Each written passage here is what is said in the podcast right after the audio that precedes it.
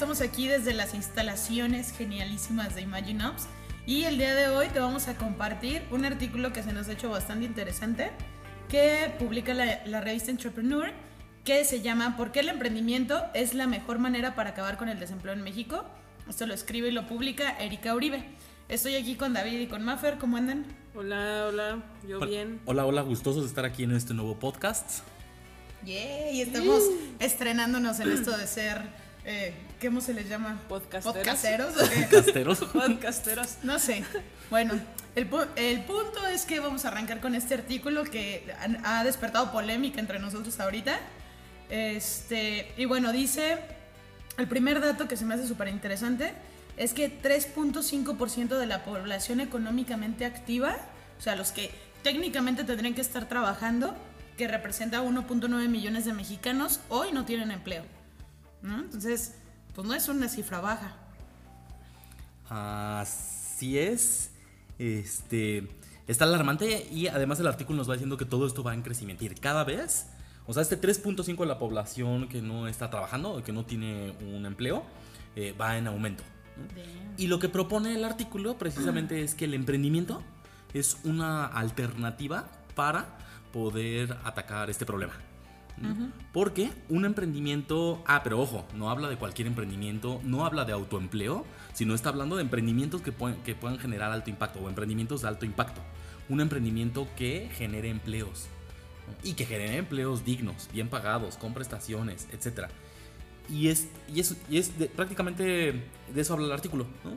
que, que el emprendimiento puede ser una alternativa. Que ahí es donde ahorita empezaba la polémica entre nosotros, ¿no? O sea, justo hablábamos, desde mi punto de vista, creo que existe esta moda de emprender y creo que ha sido como el wow, eh, pero no sé hasta qué punto realmente se han convertido en emprendimientos que brincan de ser autoempleos, que dan el salto a tener un equipo de trabajo con prestaciones, con un salario pues chido, ¿no? Que le ajuste a la gente para poderse mantener y mantener una familia. eh, y no es aquellos emprendimientos que se quedan en algo pequeñito y nada más por el mero aventura de emprender, ¿no? Sí, a mí me llama la atención, de parte aquí dice que el propio Banco de México baja los pronósticos de crecimiento económico de entre 1.1 y 2.1% a entre 0.8 y 1.8. Algunos organismos eh, resaltan la contracción de las fuentes de trabajo. Entonces, eh, yo creo que, que sí es importante que, que estén surgiendo estas empresas de alto impacto, pero eh, también cuidar esta parte de, de la solventación económica que están dando cada una de ellas, ¿no? Sí, y fíjate, ahorita eh, en el seguir leyendo el artículo, algo que está cañón es esta parte en la que dice, según la OCDE, que es toda esta organización de la cooperación del desarrollo económico, que México acaba de perder su lugar entre los primeros cinco economías con menos problemas de empleo.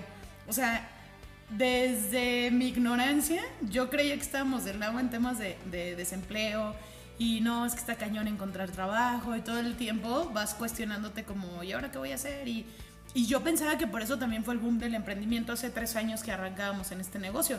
Pero, pues no manches, ahora resulta que no estábamos tan mal y ahorita cada vez vamos más para abajo.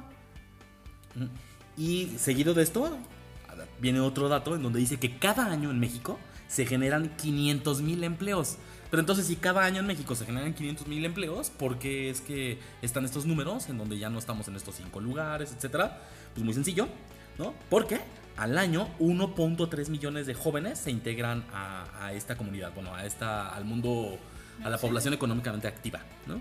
Entonces, este, pues está cañón, se crean medio millón, pero 1.3 ya están listos. Es decir, nos hace falta 8 mil empleos por año. Que yo creo que también tiene que ver con esta pirámide de crecimiento de la población, ¿no? O sea, en algún momento, no me acuerdo si ayer o en dónde estaba viendo, un documental en donde hablaba que, que en los 80s más o menos, ah, ya me acordé dónde lo vi, pero no lo voy a, no me voy a echar de cabeza. El punto es, El entrepreneur. no, no, no, estaba viendo una- un documental de esos que da igual con tu vida si lo ves o no. Pero hablaba que en, en el tiempo de los ochentas, la, el grosso de la población eran muchos niños. Pero así, yo creo que niños entre 5 o 10 años, un rollo de estos. Y claro que para estas alturas, pues todos esos niños ahora ya forman parte del grosso de la población que técnicamente tendrían que tener empleos, ¿no? Eh, un dato que hablábamos hace tiempo, creo que para el 2030 ya no va, o sea, dentro de las empresas que otorgaban estos grandes empleos con buenas prestaciones y todo, pues ya están llenos, o sea, te tienes que esperar cuánto tiempo para que esa gente se jubile y entonces más jóvenes pueden volver a tener oportunidades de, de empleo en estas grandes empresas. Entonces, claro que ahorita el mercado de, de los trabajos, pues está saturado. Y bueno, y dentro de lo que conocemos de emprendimiento, eso no viene en este artículo, pero algo que sabemos que está pasando a nivel global es que la, toda la tecnología, ¿no? Todo, toda esta parte de los robots, ¿no? o sea, lo que es la robótica, la automatización, está generando despidos. ¿no? Es decir, ya no, en, en promedio, aunque en México todavía no estamos, o sea, todavía están generando 500 mil empleos, eh, de tomas hay una gran tendencia que ya no está generando empleos, sino al contrario. Por la optimización de procesos y automatización y robots y tecnología, etcétera, se está despidiendo a las personas. Que ahí hay algo súper interesante, porque mira, en este año cuando íbamos a Talentland, se presentó un señor, ahorita no me acuerdo el dato, en algún lado lo anoté y ya se los estaremos ahí pasando, pero él hablaba de toda esta cuestión de la ola de la industrialización 4.0, se le llama. Y entonces, dentro de esta industrialización, creo que sí existe un temor a que, ay, no manches, en unos años nos vamos a quedar sin chamba y todos los robots van a sus manos y esto, pero creo que a estas alturas del partido, de lo laboral, está cambiando el paradigma del que veníamos eh, aprendiendo. O sea, yo tenía que estudiar una carrera y esta carrera pues me iba a dar chamba o estudiaba algo técnico y entonces podía entrar a estas grandes empresas de maquiladoras y tal. Y él dice, o sea, no es que el robot venga y supla a, a los humanos, porque al final del día una inteligencia artificial o una, un robot o cualquier cosa de esto que tiene que ver con la industrialización necesita de un humano que sepa atender eso. El tema es que están cambiando los conocimientos que necesitas como empleado o como trabajador para poder hacer frente a toda esta cuestión laboral. Entonces, claro, o sea, si a mí me preguntas ahorita como psicóloga que sabes de programación, no sé ni madres. Pero toda esta gente que está trabajando o que está estudiando más bien eh, todas las cuestiones técnicas, que están estudiando robótica, que están estudiando sistemas, que están... Ahorita la, la- bolsa de empleo para ellos está amplísima y les pagan súper bien porque no hay alguien que vaya y haga frente a esos conocimientos, ¿no? Entonces creo que necesitamos volvernos a equilibrar eh, con los conocimientos necesarios para ahora hacer frente a este tipo de, de cambios laborales o no sé cómo llamarlo. Sí, no, y algo aquí me, me llama la atención es que te dice, las pymes es el motor del empleo, ¿no? Te, te dice que según el Directorio Estadístico Nacional de Unidades Económicas del 2019, en México a la fecha hay 5 millones de, de empresas. Y la investigación que ha hecho el INEGI dice que 9 de cada 10 son pequeñas y medianas que aportan 52% del Producto Interno Bruto del país y que generan alrededor del 70% del empleo. Que en palabras de cualquier mortal, el PIB o el, el Producto Ajá. Interno Bruto es la lana de que se mueve en el país, ¿no? Exacto. Sí. Y retomando las palabras, eh, bueno, esta parte que veía Mepe y estos datos que introduce Mafia, ¿no? Este, Mepe nos dice, pues tiene que haber un cambio de paradigma, ¿no? Y efectivamente, el paradigma original decía, estudias, vas a conseguir un empleo y vas a crecer y te jubilas, pero ya sabemos que eso no es cierto, ¿no? También hasta la ley de jubilación cambió a partir del 97 y hoy está ya más jodido la forma en la que te jubilas. 10 pesitos, Entonces, ¿no? exactamente, entonces... a tu casita. Exactamente, hay que romper y cambiar Y este paradigma. ¿no? Y si lo juntamos con los datos que Maffer nos está manejando, Sí. ¿no? Nos dice, ay, mira, por cierto, los que más generan empleo son las pequeñas empresas. Entonces el cambio de paradigma es, sí, estudia, o sea, este paradigma no quiere decir que no estudies y, emprendas, Sí, claro. sino- pero utiliza tus conocimientos para poder emprender un negocio. Entonces, las universidades, las escuelas, de- desde bien chiquitito, es- ya se empieza a escuchar, ¿no? Mi sobrina tiene 11 años, va en cuarto de primaria, quinto de primaria, este, y este año llevó una materia de espíritu emprendedor, ¿no? Y vendieron cosas en el patio y, y de repente los papás decían, bueno, pero esto ahorita para qué y cómo? Pues precisamente por eso, porque tenemos que cambiar el paradigma y educar a toda la población, ¿no? Reeducarnos para que em- empecemos a tener un espíritu y un paradigma emprendedor. ¿no? ¿Por qué? Porque los datos ahí lo respaldan, ¿no? Maffer nos decía, más del 70% de los empleos se generan en pymes. Entonces el punto no es traer más empleos, el punto es generar empleos a partir del impulso a, a- a emprendimientos.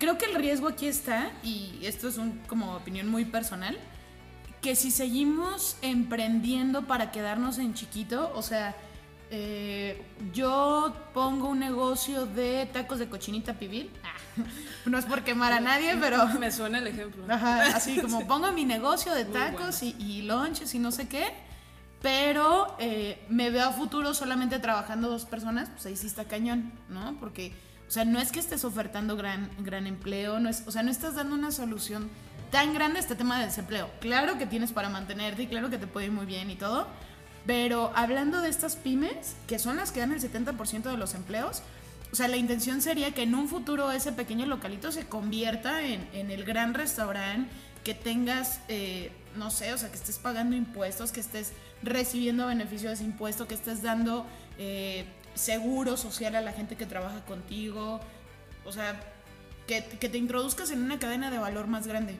¿no? Y entonces, pues se ven beneficiados más personas más allá de dos. Sí, y, y, y creo que con esto viene aquí algo que llaman la vocación emprendedora, ¿no? Que es que muchos jóvenes mexicanos, este, quienes antes, lo que decías hace rato, Mepe, era que decías, pues es que antes la, la, la sociedad te decía, estudia, trabaja para alguien, y ahora resulta que los, em- los mexicanos o los jóvenes ya no quieren empleo, o sea, ya no quieren ser empleados, ya quieren tener su propio negocio. Y aquí hay un reporte reciente de, de la YT, que es Young Business Talents. Ay, perdón, mi English key. Pero, It's not Pero- a very good looking. yes, I think so. Ah, Pero advierte que 65.8 de los entrevistados de entre 15 y 21 años quieren emprender. Y 28.1% desea trabajar en una empresa. Y hay una pequeña cantidad, que es el 5.9%, aspiran a trabajar como funcionarios públicos. Cada vez es menos. Cada vez. Y entonces, fíjense. ¿No? Bueno, yo decía que este artículo era una era esencial para Imagine Ops, ¿no? Mepe lo acaba de decir, ¿no? Dice, pues tienen que ser emprendimientos de alto impacto, no, no pequeños. Y por eso viene nuestro nombre, ¿no? Nuestra, una de las razones de ser de nuestro nombre, Imagine Ops. Imaginar alto, imaginar en grande, imaginar que realmente puedo impactar generando este, un ingreso en- y aumentar el Producto Interno Bruto. ¿no? Soñar, crear. De ahí que, nos llame- que nuestro eslogan por ahora diga incubadora de sueños. ¿no? Entonces, atrévete a crear, atrévete, créetela de que tú puedes ser grande. Y además los jóvenes sí quieren hacerlo. 68% nos decía Maffer que quieren emprender. Pero ¿cuál es el verdadero reto? Pues que este 68% genere esa vocación emprendedora que vaya acorde a lo que se necesita para emprender. ¿Mm? Y entonces, ¿qué cosas son las que se requieren para poder emprender? ¿Cuáles son esas características, habilidades, destrezas, etcétera? eh, para que puedas emprender, pero que además tu emprendimiento se vea impactado en. eh, que sea un emprendimiento de alto impacto, pues. Y este. Y el mismo artículo nos dice alguna de las cosas. Que, o alguna de las habilidades. Sí, por ejemplo, de trabajo en equipo. eh, esta- esto que habla de correr riesgos, este, está bien chido porque creo que está, o sea, de repente el, el jugar al emprendedor y el, el llegar con alguien más y decir, ah, sí, estoy emprendiendo mi propia empresa y tal, o sea, creo que como bluff te deja bien Está chido, chido, ¿no? O sea, chido, dices, ah, sí. qué chido, está emprendiendo. Pero no sé si todos estén preparados, o sea, no es que no tengan la habilidad, es que estén preparados o no para correr riesgos, ¿no? Sí. Porque la neta es que sí te la juegas. Sí, yo, yo les digo en ocasiones a, a Mepa y a David, ¿no? Que, que yo lo reflejo el emprendimiento como la ludopatía. Porque Somos adictos. sí, so- un, un ludópata pues es adicto al juego, ¿no? Pero la realidad es que yo a veces le digo, oye, yo me siento que soy adicta al emprendimiento, ¿no? ¿Por qué? Porque corro riesgo de que funcione o no funcione, pero, pero también son persistentes, que este es otro punto o, o otra cualidad, ¿no? Hay que ser persistentes, ¿no? Y es, y es otro de los puntos que, que realmente todo, este, vamos a tener que tener, perdónenme, válgame la redundancia, a, a tener esta persistencia y resistencia. ¿no? Aguantar vara, ¿no? Aguantas vara. Eh, otro punto son que el emprendedor tienen metas claras. Y creo que sí hay que tener esta meta clara para, para poder emprender, hacia dónde voy, cómo voy. Y a veces en el camino puede que esta meta clara no se vuelva tan clara, se vuelva Que- oscura. Que, ¿no? yo no sé hasta qué punto realmente, o sea, cuando empiezas a emprender lo tienes claro, porque, Ah, sí. o sea, yo ahorita, digo, yo ahorita que estamos en julio, pero como en abril un rollo así, o sea, la verdad es que ya aquí sacando los trapitos al sol de la verdad es que hemos estado cambiando y hemos estado, o sea, dentro de este ciclo Lean Startup, que algún día les platicaremos de eso también más a detalle, pero dentro de este crear, probar, medir y, y este ciclo que tiene que hacer constante, eh, pues la verdad es que nos ha costado y de Sí. repente parece ser que lo tenemos súper claro y decimos, sí, queremos llegar hasta allá y tal. Y por alguna situación del destino, de la frustración que representa, de todo lo que vivimos eh, siendo emprendedores, se te pierde la meta de, de foco, ¿no? O sea, la dejas de ver y ya queremos andar haciendo maroma y teatro y resulta que pues no era por ahí. No, pues ya tener acá las cuentas en Dubai. Sí, o sea, ya nos vemos ahí viajando. En las Islas Canarias, ¿no? Las que ojalá algún día. Pero, pero sí creo que es, es tener metas claras y poseen autoconfianza. ¿Tú qué piensas, David? Que hay que tener esa autoconfianza, seguridad. ¿Qué piensas de este punto? ¿A favor o en contra? No, sí, claro, o sea, tener la, la- Dentro de esta autoconfianza podemos hablar de la seguridad en mí mismo, en mí misma, para poder este, llegar a esas metas claras, ¿no? Y este, ser responsable, ser orientado al logro, ¿no? Y aquí nos dice que el 99% de los resultados se lograrán con dedicación y solo el 1% a la suerte o a la, a la inspiración, ¿no? Y eso es cierto, o sea, un verdadero vendedor es el que va logrando, el que su autoconfianza, el que es determinado, ¿no? Y su autoconfianza le ayuda para ir concretando y para ir haciendo. ¿no? También por ahí hay otra frase, no me acuerdo quién, que dice, un verdadero emprendedor es un hacedor. Y es cierto, o sea, es ponte en acción, ponte a experimentar, ponte a hacer, ¿no? No, no, no, solo con la idea, o solo con la suerte, o solo con la inspiración, no se va a hacer un negocio. Entonces, Sí, creo que porque el mundo de muchas... ideas está lleno, ¿no? Sí. Así es. Y la, la, la primera quizás creo que no la comentamos tanto, pero decían tra- decía trabajar en equipo. ¿No? Y justamente, y ahorita que retomabas, Mepe, la historia de Imagine Ops, Sí. es- eso fue una de las primeras ideas y que la seguimos conservando, armar el trabajo. ¿no? Eh, otra, recuerdo mucho, esa tampoco viene en este artículo, que decían que los negocios que más funcionan son los que se hacen en equipo. Sí. ¿no? Pero la causa número uno de fracaso de los negocios es porque los socios se rompen, ¿no? O por la discusión entre los socios. Y es que no está tan fácil, o sea, eh, varias veces lo hemos puesto en la mesa ahí cuando nos agarra la hora del debraye, pero, o sea, ¿hasta qué punto es sencillo trabajar en equipo? Porque no es lo mismo decir, me sé relacionar, soy sociable, eh, todo este tipo de cosas, a realmente eh, aguanto vara con mi equipo, podemos llegar a discutir un punto en el que no estamos de acuerdo y, y sigo respetando al que tengo enfrente.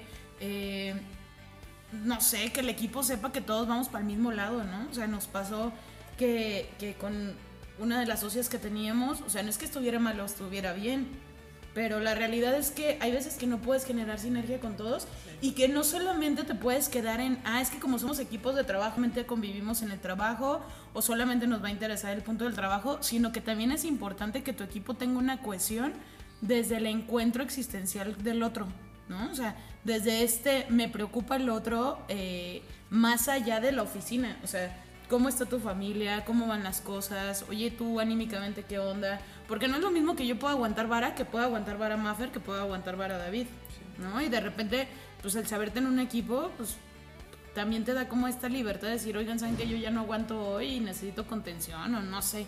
Creo que es de las cosas más importantes para emprender. Sí, porque vamos a hablar de características. O sea, Sí. la persona necesita tener esto, pero también de, de, de competencias, ¿no? De cosas internas. Y, uh, o sea, porque no sé, creo que la empatía, por ejemplo, no es una característica, sino va más ligado a una competencia, a una habilidad. Y este, y precisamente, pues sí, necesito ser empático con mi equipo de trabajo, ¿no? Necesito ser empático con mi cliente. Entonces, la verdad es que un emprendedor eh, tiene que, o sea, parecería que tiene que ser Superman, pero Y sí, pues sí. Creo que lo interesante. ¿no? O al menos lo que creemos en Imagine Ops es que pues, pues los a diferencia de Superman, ¿no? Que tenía que nacer con esas cualidades, este, creemos que se pueden desarrollar, ¿no? Y no Como creemos, Batman. estamos seguros que se pueden desarrollar, que se pueden trabajar. Y nuevamente, si no experimentas, si no lo llevas a la acción, no las vas a poder poner en práctica, ¿no? Date la oportunidad de tener un equipo de trabajo, de conflictuar con él, de saber, de buscar la forma de arreglar los conflictos con él. ¿no? Date la oportunidad de, de hacer, ¿no? Si se puede, sí, sí se puede, ¿no? En el artículo nos habla de dos ejemplos. Eh, si quieren yo comento lo, el primero, es el de Sala 1. Eh, hace como cinco años tuve la oportunidad de darle un taller a integrantes de Sala 1. Y dentro de todo mi historial de impulso a emprendedores y de tallerista y conferencista. Este, y pues es impactante, ¿no? Lo que hace Sala 1 es. Ya tiene 50 aliados contados, ¿no? Y, y además. Además, además es una empresa social, ¿no? No solamente tiene impacto al dar empleo, sino nada más tiene alto impacto al generar una empresa, sino además tiene una labor muy noble que es oh, que tiene que ver con la salud visual, ¿no? En aquel entonces lo que hacían y que me parece que lo siguen reproduciendo, este, era o- o hacían operaciones de cataratas. Pero ¿qué hacían? Innovaban los procesos y en un solo día operaban un montón de personas. De tal manera que cada operación podían reducir los costos. Y este. Entonces simplemente es, es eso, ¿no? O sea, es- ¿Se puede? Sí, sí se puede. Ahí está Sala 1. Otra empresa que nos habla el artículo. es Enova, que es otro caso interesante. Eh, ellos tienen un modelo de educación y una, y una plataforma de alfabetización digital. Ellos han llegado a millones de mexicanos con más de 150 colaboradores directos y 600 empleos indirectos. Que, que, que algo bien importante que mencionan, ¿cuáles son los emprendimientos de alto impacto? Son eh, los de servicios financieros, que es el 23%, y otro es el de salud, que creo que es donde se tiene que verse la 1. Y... Sí, Sí, o sea, solo aclarando un poquito lo que decías, Maffer. O sea, estos son los sectores en donde ahorita hay oportunidades. de crecimiento. Entonces, si tú, si lo que tú quieres es emprender, además de que sí desarrolles tus habilidades y potenciales personales, este, pues lo hagas en equipo, etcétera. Pero pues también ayúdate de estas estadísticas para poder elegir el área o el sector, ¿no? Que ahí brincamos un poquito eh, a... O sea, creo que sí está bien chido emprender. Sí, qué padre que tengas la gana y el riesgo y, y esta parte de quererte aventurar. Pero, o sea, como evitar cometer los clásicos errores del emprendimiento, que quiero hacer algo que me satisfaga a mí y no que responda a una problemática de allá afuera, ¿no? Porque pues no es lo mismo a que no esté lloviendo y yo salga a vender paraguas, que se está soltando el aguacero y llegue aquí a Plaza del Sol a vender canoas, ¿no? que, Entonces, ya, que ya se puede...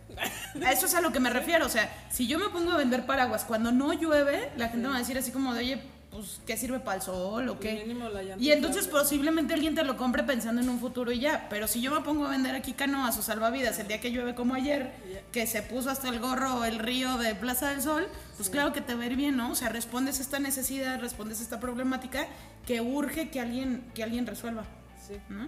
en la lista cuáles son estos sectores. El primero es servicios financieros, que es un porcentaje del 23. Salud con un 11%, tecnologías de la información y comunicación con un 8% y educación con el 8%. Esto advierte la OCDE. Que esto es curioso, pero eh, a ver, según lo que yo entiendo que dices, Maffer, el, el rubro que, que más eh, se necesita, por decir Es así, resolver, financiero. es el financiero. O sea, el otro día estaba viendo, hay una página de Facebook súper recomendada que se llama Cultura Financiera, algo así, pero cool, como de chido, Cultura Financiera, y de repente pone eh, publicaciones muy interesantes. Ayer o antier ponía una de la Fore y te la va explicando así como chido. Eh, pero creo que algo que urge a nivel emprendedores, a nivel eh, familia, a nivel social, a todos, es que aprendamos sobre finanzas. Sí. Y entonces sí creo que hace falta el, el empezar a generar productos financieros o servicios financieros que resuelvan eso, ¿no? O sea, que alguien venga y me enseñe cómo ahorrar o qué carajos es ahorrar, o alguien venga y me enseñe cómo usar una tarjeta, sí creo que pudieran tener un buen eh, mercado. Sí, que Ah, creo un que, emprendimiento que- que interesante. eso va de la mano pues, con la educación financiera, ¿no? Que a veces nos falla o nos da miedo esta parte, ahorita que mencionas sobre todo las tarjetas de crédito, Chan, chan, chan. es, es esta parte de oye, es que cómo me voy a envolver con una tarjeta de crédito si ya debo esto, ¿no?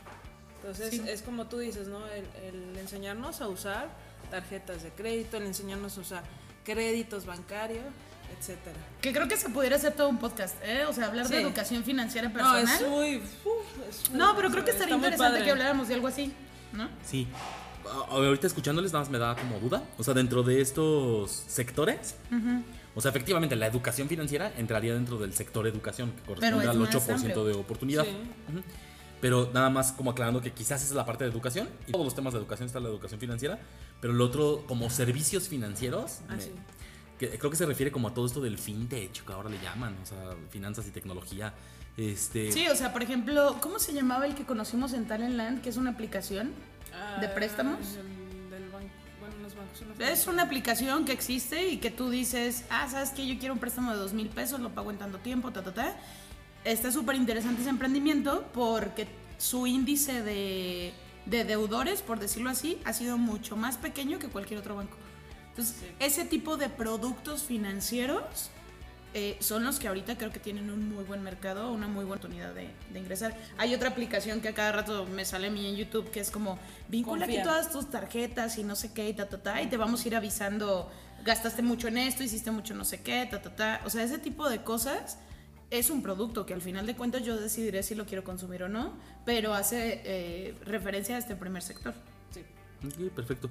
Eh, recordé la tienda de Amazon, ¿no? Que en México todavía no hay, pero esta tienda en donde pues, tú llegas a agarrar los productos, te sales y solito entre cámaras y sensores y quién sabe cómo lo hacen. Sí, toda inteligencia artificial rollo. Yo me pongo a pensar es qué necesito hacer como emprendedor para traer ese tipo de cosas a México.